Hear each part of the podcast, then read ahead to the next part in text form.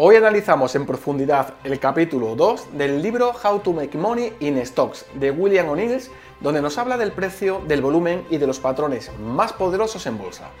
¿Te resulta interesante? ¿Sí? Pues entonces, quédate conmigo.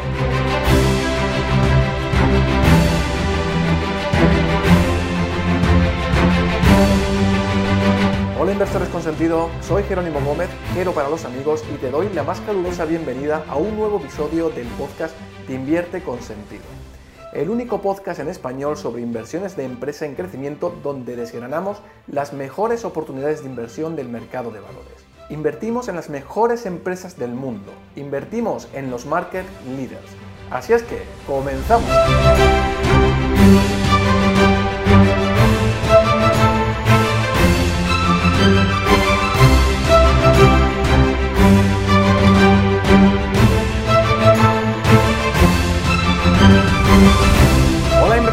¿Qué tal estáis? Como os decía, vamos a ver en profundidad todas las grandes lecciones que nos deja William O'Neill en este segundo capítulo de su libro How to Make Money in Stocks. Si no sabes quién es William O'Neill ni de qué va este libro, entonces te dejo por aquí arriba una tarjeta donde te lo cuento todo con más detalle. Y ahora bien, ¿qué nos cuenta el autor en este segundo capítulo de este fantástico libro? Pues básicamente, William O'Neill nos muestra la importancia que tienen los gráficos a la hora de leer lo que está sucediendo en la cotización de una empresa. El autor compara la importancia de utilizar los gráficos con la importancia que tiene para un médico la utilización del escáner o los rayos X, o para un senderista la utilización de un mapa. El autor se centra en los gráficos para buscar e interpretar los patrones de precio que en el pasado han dado origen a las mejores rentabilidades para los accionistas. Explica cómo los patrones de las mejores acciones del pasado deben servir de modelo para nuestras futuras elecciones de acciones. Para recalcar la importancia que tiene el análisis técnico, O'Neill hace una comparación con el mundo de la medicina. Dice que es bien conocida la importancia que tienen los rayos X o los escáneres cerebrales, ya que para los doctores son fotografías que utilizan como ayuda para saber qué es lo que está sucediendo en el cuerpo de sus pacientes. De forma similar, un mapa ayuda a la gente a entender exactamente dónde está o cómo tienen que hacer para llegar al lugar donde quieren ir. En casi todos los campos de trabajo hay herramientas disponibles que ayudan a la gente a evaluar las condiciones correctamente y les proporcionan información fiable para que puedan actuar de la mejor forma.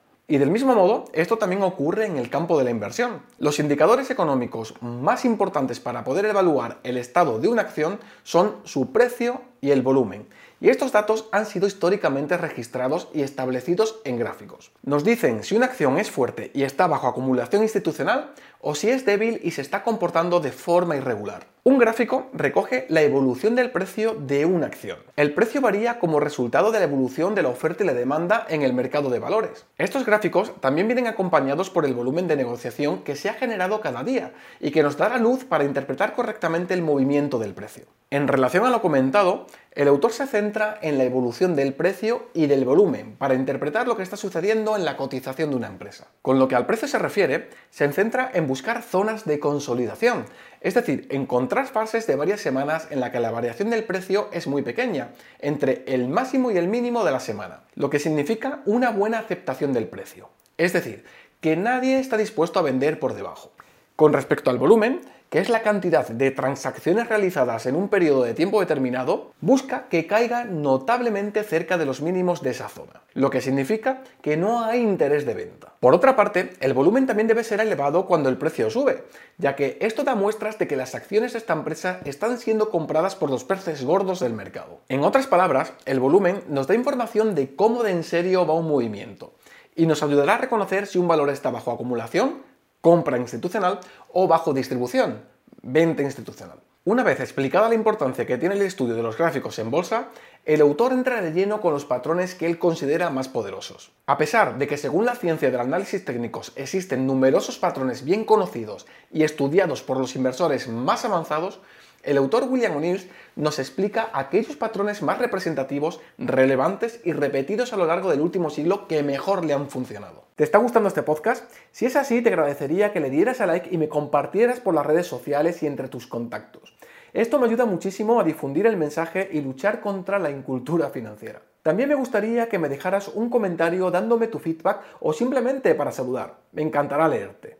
Y ahora hablemos del primer patrón que nos cuenta O'Neill el cap and handle. El autor determina este patrón como uno de los más potentes y recoge este nombre al asemejarse a una taza con un asa, como si la estuvieses viendo de perfil. Este patrón puede durar desde 7 semanas hasta 65 semanas, pero por término medio se desarrollará en un espacio temporal de 3 a 6 meses. La corrección media desde el punto absoluto, el vértice de la taza A, hasta el punto más bajo, el fondo de la taza B, varía entre un 15 y un 30%. No es recomendable que la corrección vaya más allá de un 40 o un 50%, ya que los patrones con caídas superiores a estas cifras tienen más posibilidades de resultar fallidos en su intento de avanzar y recuperar los máximos históricos. Cualquier tipo de patrón potente debería tener como comienzo una clara tendencia alcista, antes de la corrección que comienza a dar forma al patrón. Deberíamos buscar al menos un incremento del precio del 30%, fase 1, conjuntamente con un incremento de la fuerza relativa y un incremento en el volumen de negociación en determinados dos puntos de esta primera fase. En la parte baja del patrón se debería buscar la forma redonda de la taza como si fuera una U,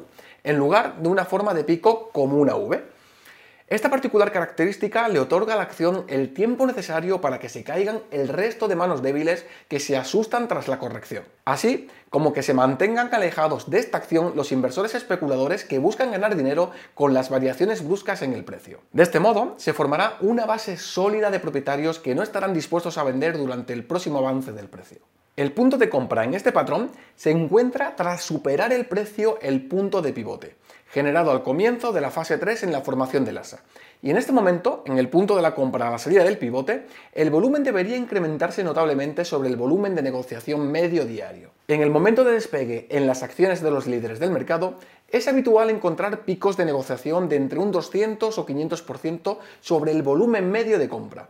Y esto da muestras que esta acción está bajo acumulación institucional, ya que el 95% del público en general no compra en máximos históricos porque consideran que están comprando demasiado caro. William O'Neill incide en la importancia de no comprar antes de este punto porque estarás comprando prematuramente.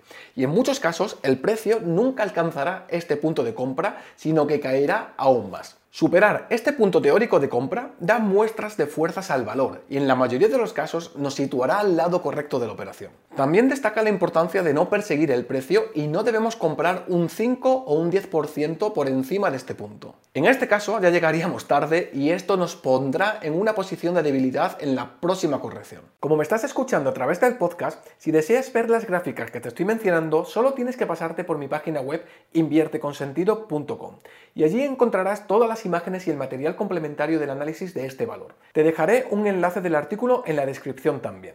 Tras haber explicado detalladamente el Cap and Handle, O'Neill explica una variante del mismo, el Souther with Handle. Como digo, el patrón Souther with Handle es un patrón variante y similar al anterior, con las diferencias de que la caída del precio durante la corrección suele ser menos pronunciada. Y este patrón suele desarrollarse durante un periodo de tiempo superior, tomando el patrón de forma de un plato sopero. Otro patrón comentado por el autor es el doble botón. Este patrón adopta la forma de W y aunque no es tan común como el patrón cap and handle, también es un patrón que se repite frecuentemente. En este patrón es importante identificar que el segundo valle de la letra W tiene lugar a un precio inferior, punto 2, que el primero, punto 1. Este hecho actúa de shakeout para eliminar del mercado a las manos más débiles. La profundidad y prolongación en el tiempo de esta formación tiene características similares a la del cap and handle y el punto de pivote, es decir, el punto de compra.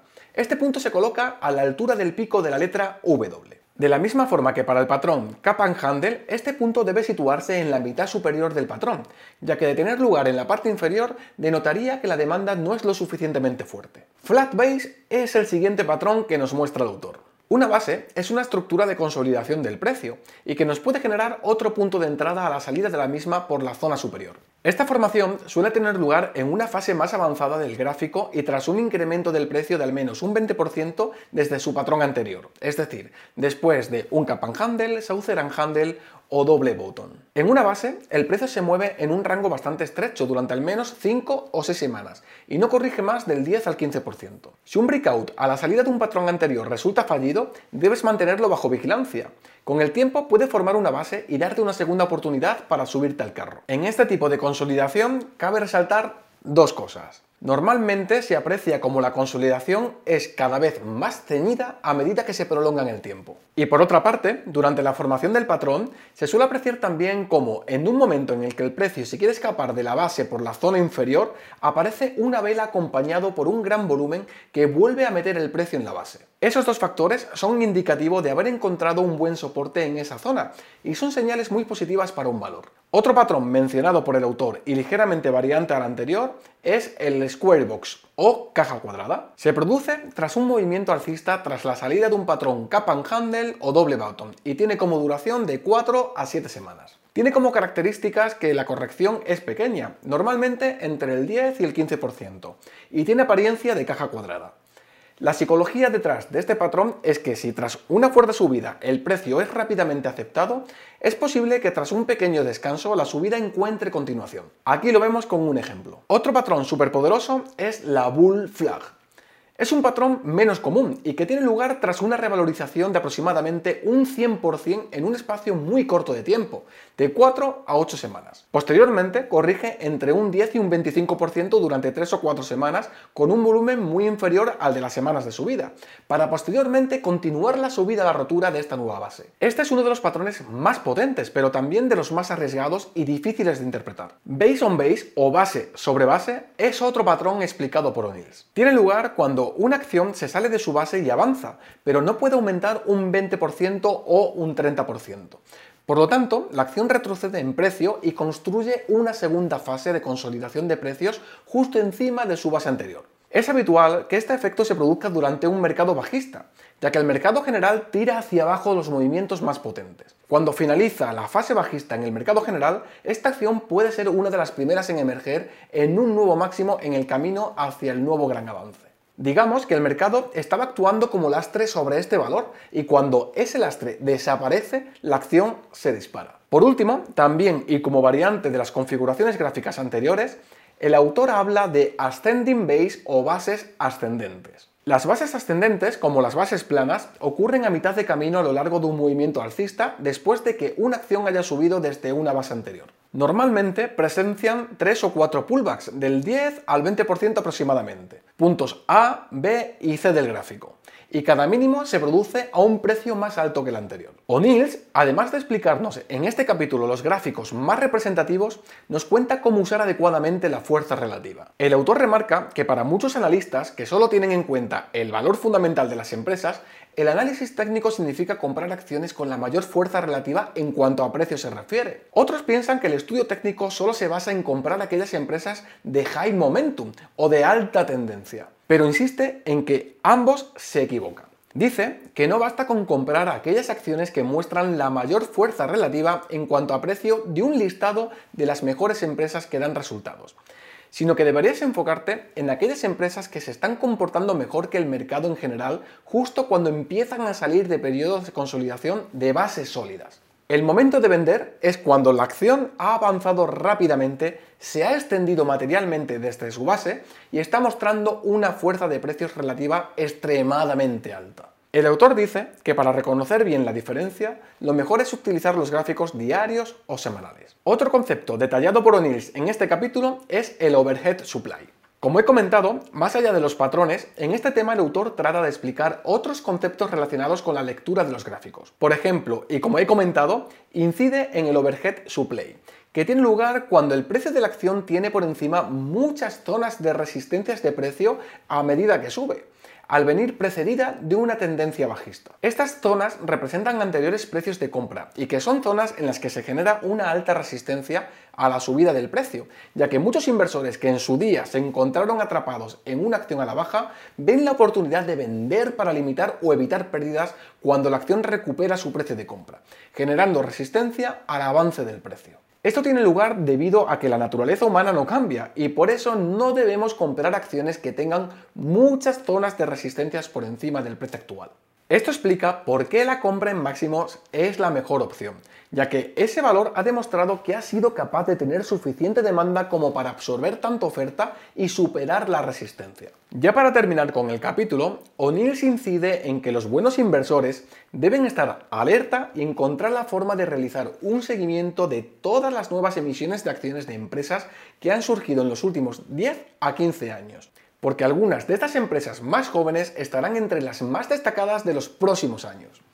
Además, la mayoría de estas empresas se negociarán en el Nasdaq. Algunas de estas IPO o Initial Public Offering pueden subir ligeramente y luego retroceder a nuevos mínimos durante un mercado bajista, lo que causa una mala impresión inicial. Pero cuando comience el próximo periodo alcista, algunos de estos recién llegados y olvidados volverán a escabullirse sin ser notados. Formarán patrones básicos y de repente despegarán y duplicarán o triplicarán el precio si muestran su potencial, con notables incrementos en facturación y ventas, por supuesto. Y hasta aquí el análisis de hoy. Como ves, un repaso a fondo de todos los factores que afectan de forma relevante al movimiento de las acciones y que deberás tener muy en cuenta si quieres mejorar en el timing a la hora de invertir. Te deseo las mejores inversiones y recuerda, no solo somos traders, no somos especuladores, no somos gurús, somos inversores con sentido. Aquí me despido, espero que te haya gustado este podcast y si es así, me ayudaría muchísimo que le dieras a like y que me compartieras en tus redes sociales.